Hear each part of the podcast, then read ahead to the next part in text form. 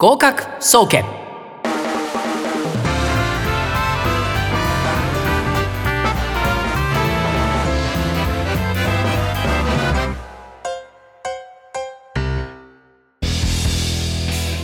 皆さん元気ですか？今週も合格総合研究所略して合格総研の時間がやってまいりました。この番組は受験勉強や資格試験などあらゆる試験に向けて勉強を頑張っている受験生。そのお父さんお母さん。受験には関係ないけれどこのラジオを聴いてくださっているリスナーの皆さんをとにかく応援していこうという学習応援型バラエティ番組です。毎週火曜日19時から19時30分調布 FM83.8 よりお届けしています。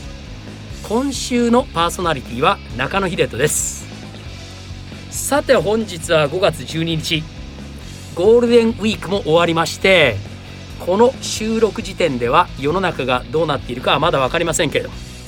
少しでも日常が戻っていることを願うばかりです。先週も申し上げました。今月はパーソナリティ渡辺敦が所用のため1ヶ月中野秀人が担当させていただきます。先週に引き続き渡辺ファンの全国6000万の皆様大変申し訳ございません。今週もよろしくお付き合いください。さて今週もですね先週に引き続きましてドリームワークスより、えー、高島和秀さんにお越しいただいております。はい。高島です。よろしくお願いします。よろしくお願いします。今週も先週のアメリカの話など引き続き、えー、その華麗なる遍歴から一人華麗なる一族と呼ばれる一人林ライスかもしれないですけどね、えー、いやいやもう1000のフォロワーを持つ男。これ放送の頃にはなんか800ぐらいに減ってたら笑っちゃいますけど、ね、あのこれ全員ちょっと一回解除してもらっていいですか？その分みんな中野先生にね流れてたりなんかしたら笑いますけどもね。えもすいません。僕の全くバズらないんでいつもいや中野先生ほらバズるとほら、うん返信10とかね。そうそうそうそう。最近でもさ、うん、あの高島さんのお友達とかも、すごいいいねしてくださるんで、うん、いいねの数が増えて、うん、家でも言うんですよ。こんなにバズってるぞとか言って。新記録で、うん、あの50いいねがつきましてすごい。これはもう本当に家で一人で泣きましたね、人間やればできるんだと、うん、えー、これが多分僕の人生の人とのコミュニケーションのピークだと思うんで、これからもう上がりっぱなしですよね、ここから、うん、それでは今週も合格総研スタートですさあ今週は先週に引き続き高島さんをゲストにお迎えしてお話を聞かせていただいております。今週もよろしくお願いします、はい、よろしくお願いします。先週はですね高校2年生の時に東海岸のロードアイランド州の方に11か月ぐらいですか、うん、行かれて、うん、でその後大学ネバダ州のネバダ大学、うん、でこれ4年生からマスターまでと、でその後なんとですね、えー、そのまま博士課程の方に、コーネル大学の方と、で、えー、ニューヨークにはなかなか近づかない、そこまでお話をいただきました。さあ今週はですねアメリカでの生活とか、うん、その後のあのお仕事、うん、これもあのすごくですね、うん、あんまり日本人にはないパターンのお仕事の仕方、この辺りを聞かせていただければというふうに思います。よろしくお願いします、はい、よろしくお願いします。えー、まずその大学院で経済学研究されてたってことだったんですけども、はい、そして博士課程その後どうされたんですか？博士課程の後はですね、うん、そのままあの大学に残りまして大学での講師をました。さあそのままあのコーネル大学に。そうですはいいました、はい、今日トレーナー来てらっしゃる 皆さんもラジオよくご覧ください。ラジオね、えー、後で写真の方は上げますけども、はい、あそうなんですね、うん、そのままあのーえー、まああの授業をね受け,、受け持つっていうことではい、うん、そう助手みたいな制度とかがあるんですか？そうですね。あの大学院生が、まあ、助手みたいな感じでその教授についてこう、生徒の面倒だったりとかね、はいはい、見たりとか、はい、その先生のこうアシスタントみたいなのをやるんですけど、うんはい、あのー、大学院終わった後は、自分が講師として、うん、ちゃんと自分がクラスを受け持つ、はいはいはい、そちらの立場になりました。うん、すごいですよね。僕らだと、はい、その僕大学院の時、あのー、僕だけ教授に毎回毎回めちゃくちゃ言われながら、僕の時は一人だったんで、毎回発表なんですよ。でオーバードクターの人が3人いるんで、うん、オーバードクター3人と教授の前で毎週発表して、うんうん、で終わった後大学のまず教授に、うん、もう君は勉強やめた方がいいとか言って テニスをやってなさいって言ってめちゃくちゃ怒られるんですよ。うん、でその後あのオーバードクターの方一人一人に呼び出されて、うん、えー、大体夕方までずっと説教。でもうあのお前はバカなんだとか、まあ、当時ほら、そういう言葉とかも全然平気な時代だから、お前なんかこんな史上最悪なやつはいないとかやめちまえとか毎回言われて。それでもうそのままあの今大体日本の大学はそのままその大学に就職するって機会ほとんどないんで、うん、オーバードクターして、うん、でまあ毎年応募しながら、うん、どっか教授の紹介で、まあどう地方の短大とかからスタートする人多いですよね。多かったです。当時は。今はどうなってるのかちょっとわからないですけど、だからそのまんまってすごく優秀だったんですね。まああのー存在感示してとかね。その自分がどういう人なんだっていうのをちゃんとねそこでア,、ピールって言ったら変ですけど、うん、ちゃんと分かってもらうっていう、身の丈をね分かってもらって何が自分ができるんだっていうこと、はい、であの前回のお話ともちょっと通じるところあるかもしれないですけども自分が何ができるんだどういうことを提供できますってことはちゃんと形を自分で分かって、それを相手に分かってもらう。うん。そうすればあじゃあこいつにこういう授業を任せたらどういうことやるんだっていうのが想定つくじゃないですか、はいはい、そしたら採用されるわけですよ。へそれはその教授会みたいじゃなくてじゃあどっちかというと個人的な結びつきも強いんですか？個人的だったりあとはその学部としてですね、う。ん、であとそういう授業どういう駒を任せるかみたいな、そんな感じですかね。そう、はい、やっぱりじゃあすごく実質をやっぱアメリカって見てくれるんですね。そうですね。ね、かなりね、うん、日本だとほらもうちょっとやっぱり経歴とか、うん、そのどこの大学に出て、うん、どこの研究室にいてとか、そういうあとは論文とかね、もちろんそうですね。ですよね、そういう方がどっちかっていうと、適正っていうよりは。うん。あのまあ、アメリカのだからその他のね民間での採用なんかも、うん、その経歴とかもねもちろん大事な部分もあるんですけど、はいはい、そこってやっぱりごく一部なんですよね。うん、ですからそのやっていく中で契約を更新していくとかっていう形になるわけですよね。はい、あるいはやっていく中でステップアップしていったりとかこう、転身することで変わっていくっていう、はい、はいはい、うん、契約はそういう1年ごとに契約する感じその時はそうでしたね。1年だったり2年だったりとかその、えー、あの契約内容によって違いましたけども。あそうなんですね、はい、でもそうするとじゃあやっぱり大学の先生とはいえ、うん、あの安穏とはしてらんないんです。あの教授とかになればね、うん、もうあのテニアっつってそこでいてっていう、はい、テニアってねいつくっていうことなんで、うん、いつけるんですけどそれ以外の人は基本契約ですよねやっぱり。准准教授であっても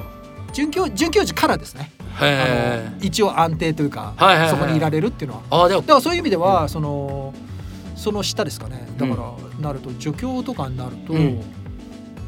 まだ分かんないですよね、はあ、えー、契約終わっちゃう場合もある。そうなんですね、はい、厳しい世界ですよね。まあそういう意味ではそうなんですけど、うん、逆に言うとフレキシビリティもあって、自分でそういう合わない環境でいて、自分ちょっと向いてないなっていう人をそこにこうロックするわけではないってことですよね。はいはいはい高島さん自身はずっとコーネルにいたんですか？えっとねコーネルに何年かいた後ですね、うん、別の大学で講師として入ってきました、うん、はい、あそうなんですか、えー、その例えば、日本なんかだとあの僕なんかは大学の時から、まあ自分もあの運動やってたんですけど、応援に行くんですよ。野球とか、うんうん、ラグビーとか、はい、そういう文化はあるんですか？えっとね、あのー、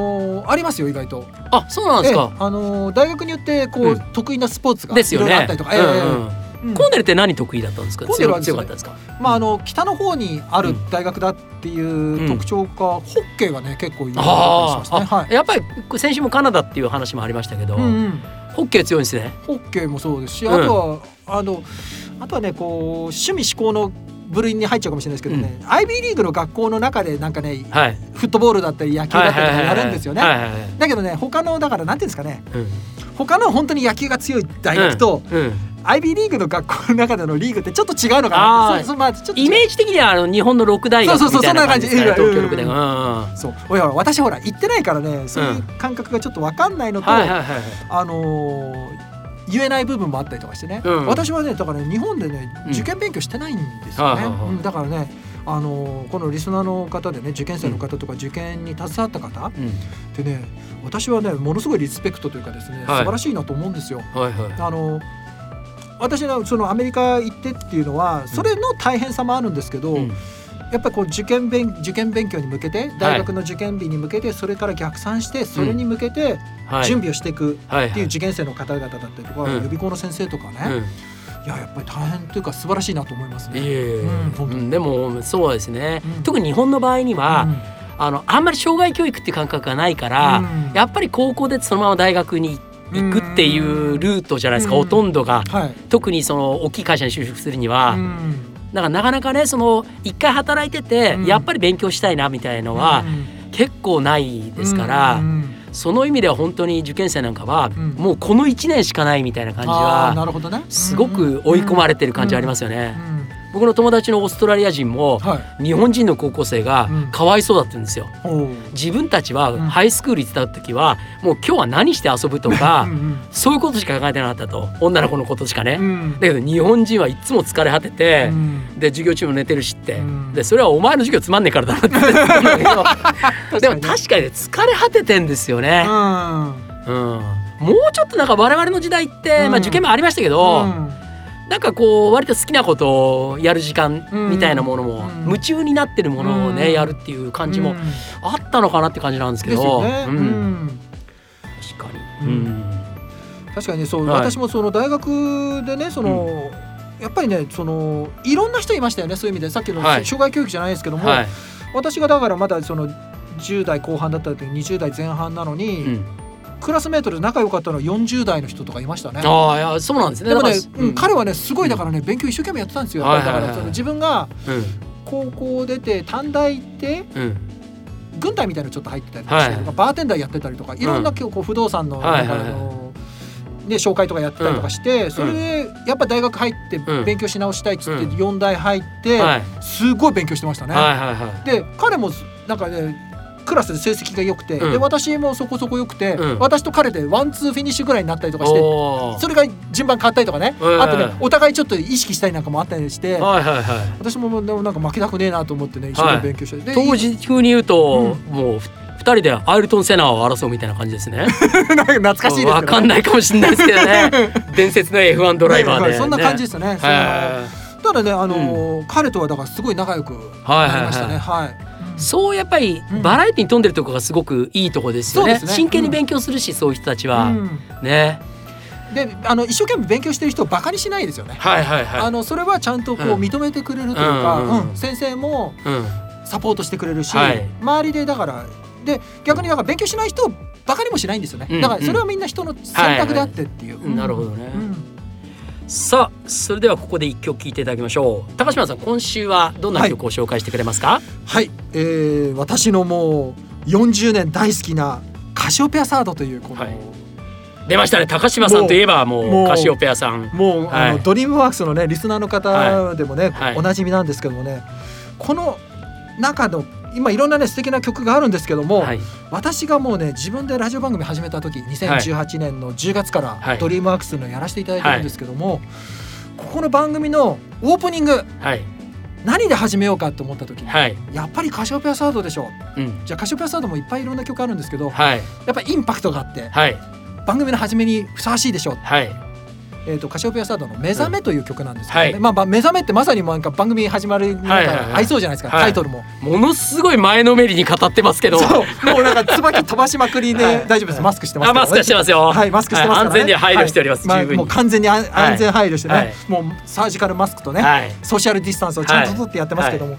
その中でですね、うん、あのー、曲が始まって番組始まるんですけども、うん、いつもジングルでね、なんか5秒10秒ぐらいで終わっちゃうんですよ、でその後の曲って別の曲に切り替わっちゃうので、はい、今回はですね、はい、その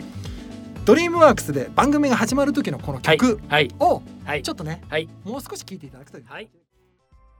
さあ引き続きですね高島さんのお話伺わせていただきたいと思います。はい、よろしくお願いします。えー、先ほどですね、うん、あのアメリカの大学すごいいろんな人がいてバラエティに富んでるっていうお話をいただきましたけども、うん、比較的日本にはない風土じゃないですか。うんこれからどっちかってちょっと増えるかもしれないですけども、うん、日本だとまああえて言うと医学部ぐらいですかね、うん、あの結構やっぱ働いてからいるとか。うん、アメリカなんかだとプロゴルファーでも結構ね、あのコンピューターのセールスを何年間かやって、どうしても諦められないとかいう人結構いるんですよ。で日本はほとんどもジュニアの頃から超エリートのフィールドでやってて、そのままプロになるっていうパターン多いんで、日本ってこう途中でドロップアウトしにくい関係だと思うんですけどね、その辺りがやっぱりアメリカの懐の広さっていうか、面白さでもあると思うんですけども、そういったまあいろんな人たちがいて教えてる時はやっぱりいろんな経緯のバックグラウンドの人っていうのはいるもんなんですかね。あいましたね。はい、あのうん。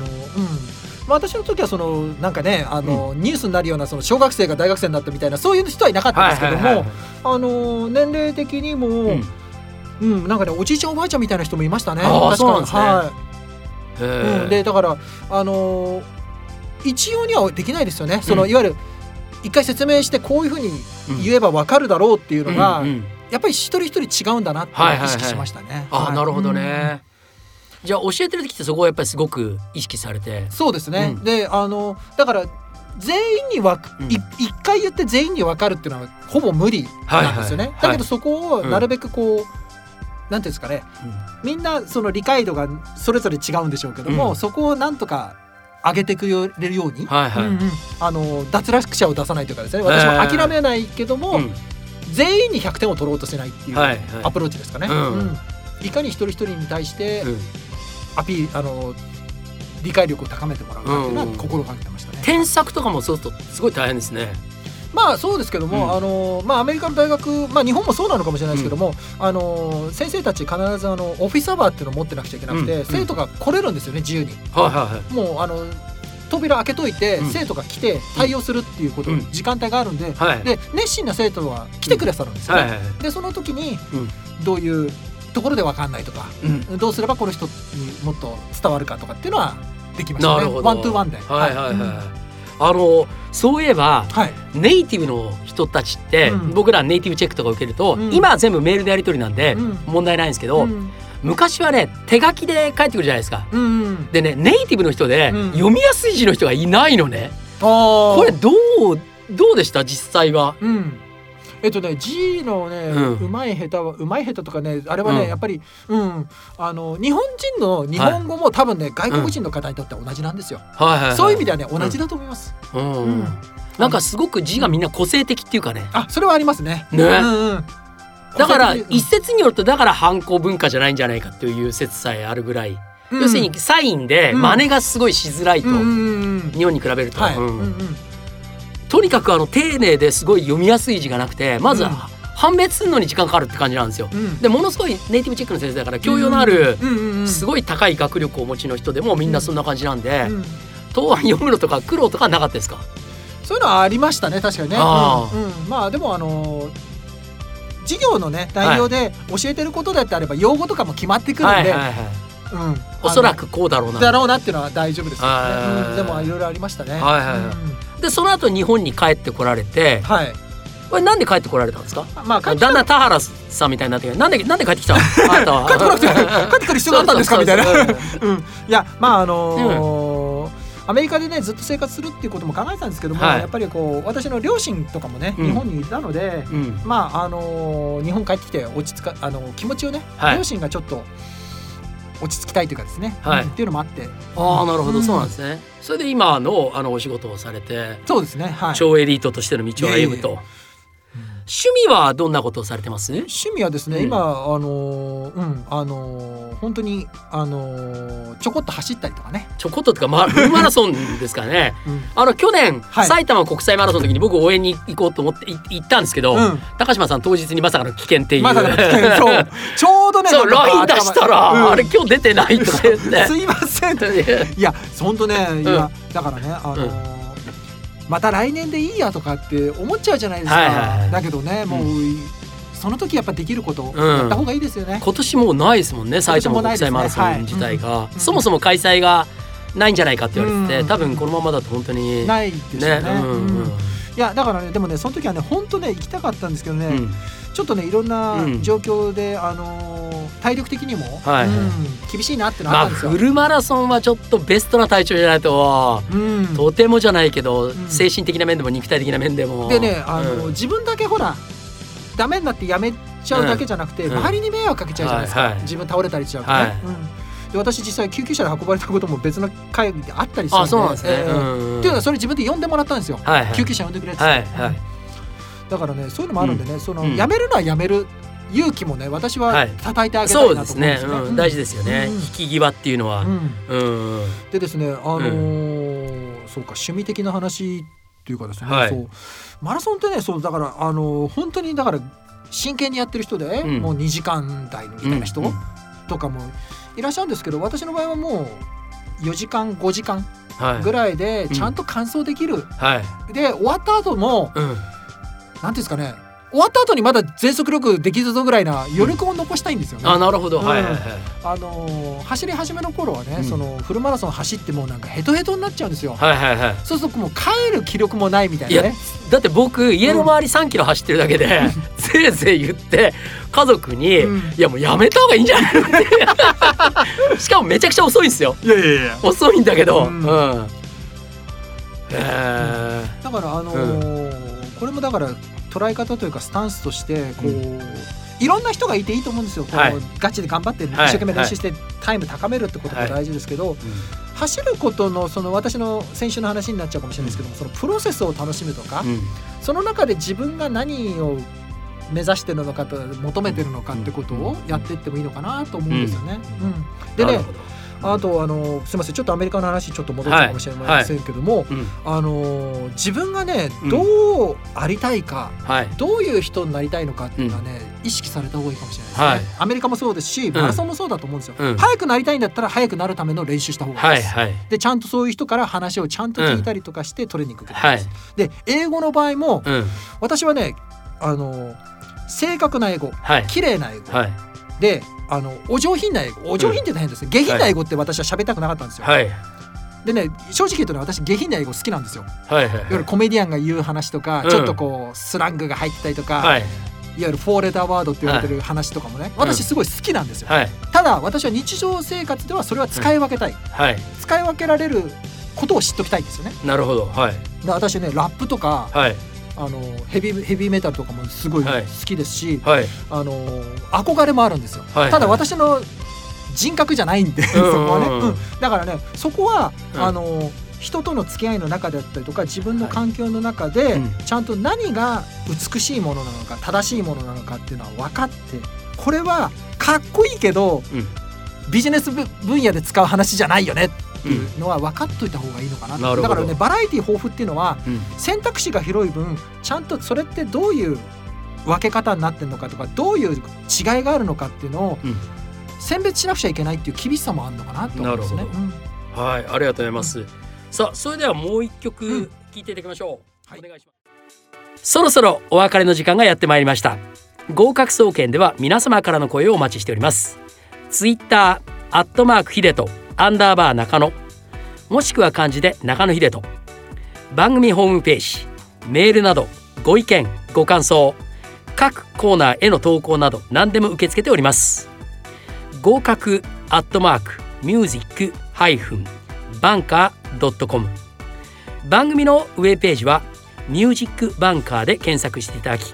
ラジオ番組一覧の中に番組へのお便りのページがあります。ぜひどしどし皆様の声をお寄せください。